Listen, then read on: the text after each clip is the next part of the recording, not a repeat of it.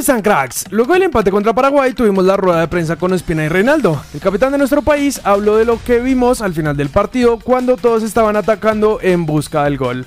Es normal que quieras arremeter con todo. En ese momento de pronto se vio desorganización porque queríamos ganar el partido. Eso hicimos al final. Lastimosamente no llegó ese gol que diera los tres puntos.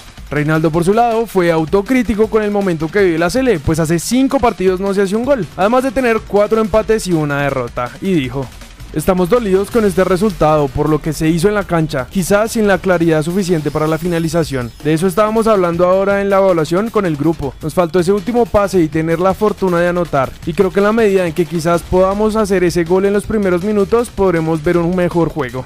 Por otro lado, el Pío Valderrama volvió a hablar en su canal de YouTube y dijo: Si jugamos a las 6, es malo. Si jugamos a las 3, es malo. ¿A qué hora tenemos que jugar? El problema no es de horario. Mi hermano, el problema es de que no le metemos un gol a nadie. Mientras que Freddy Rincón dijo esto en el canal que no debe ser nombrado. Es desgastante esta eliminatoria porque uno termina como aburrido. Hoy teníamos que ganar y no pasó nada jugándose mal. Si se hubiera jugado bien, uno dice, bueno, perdimos así o empatamos así, pero no hay nada. Así que queremos saber qué opinan ustedes, cracks, de todo esto que está pasando con nuestra selección. Los leemos en los comentarios. Pero antes de pasar a Europa, aprovechamos para contarles que el árbitro Roberto Tobar, encargado del partido entre Colombia y Brasil, que nos dejó esta bonita imagen con Neymar, fue suspendido por la Conmebol por tiempo indefinido por su mal arbitraje en el encuentro. Esta noticia y muchas más la encontramos en OneFootball, que es la mejor aplicación para saber todo sobre el mundo del fútbol. Tenemos noticias, videos, ruedas de prensa e incluso partidos en vivo y en Full HD. Pero lo más importante es que es totalmente gratis. El link para que la puedan descargar está abajo en la descripción.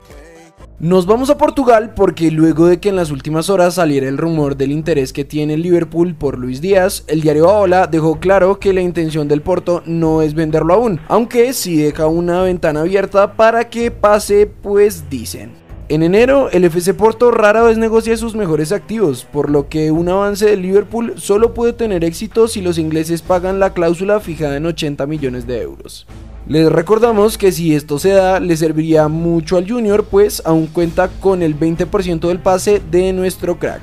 En Alemania, el diario Bild se fue con toda contra James, pues afirma que cuando estuvo en el Bayern Múnich fue el encargado junto a Lava, Ribery y Rafinha de armar una fiesta en verano de 2018 mientras estaban en Estados Unidos. De hecho, el diario dice: a partir de ahí, la plantilla del Bayern nunca le tuvo respeto al director técnico Nico Kovac. Tampoco que antes de marcharse de Miami habrían ido de fiesta al menos una vez más. Sin embargo, estos son suposiciones del diario y no hay nada confirmado. Finalmente, en España, Joan Mojica regresó a entrenamientos con el Elche luego de no poder jugar con nuestra Sele, y el club aprovechó para contarlo así en redes sociales. En nuestra liga les contamos que luego de la dura lesión que sufrió Baldomero Perlas en la final de la Copa, Nacional dio a conocer en un comunicado que el jugador sufrió un esguince bilateral de tobillo grado 2-3 sin fractura y que su tiempo de incapacidad será 3 meses aproximadamente. Aunque es bastante tiempo, es menos de lo que se pensó en un principio y desde aquí le deseamos una pronta recuperación para que pueda volver bien a las canchas. Y ya en cuanto a los partidos, hoy se cerró la fecha 19 de nuestra liga con el partido entre Junior y Equidad, en el que los tiburones con gol a los 4 minutos se llevaron los tres puntos y se aseguraron un puesto en los cuadrangulares. Equidad jugó con 10 desde el 65 y quedaron sin posibilidad de clasificar a la siguiente ronda. Por acumulación de tarjetas, Luis Advíncula y Miguel Trauco no podrán enfrentarse a nuestra selección en la próxima fecha de eliminatorias. Contento por regresar, la oportunidad de ir a un mundial sigue viva, escribió James Rodríguez en sus redes sociales.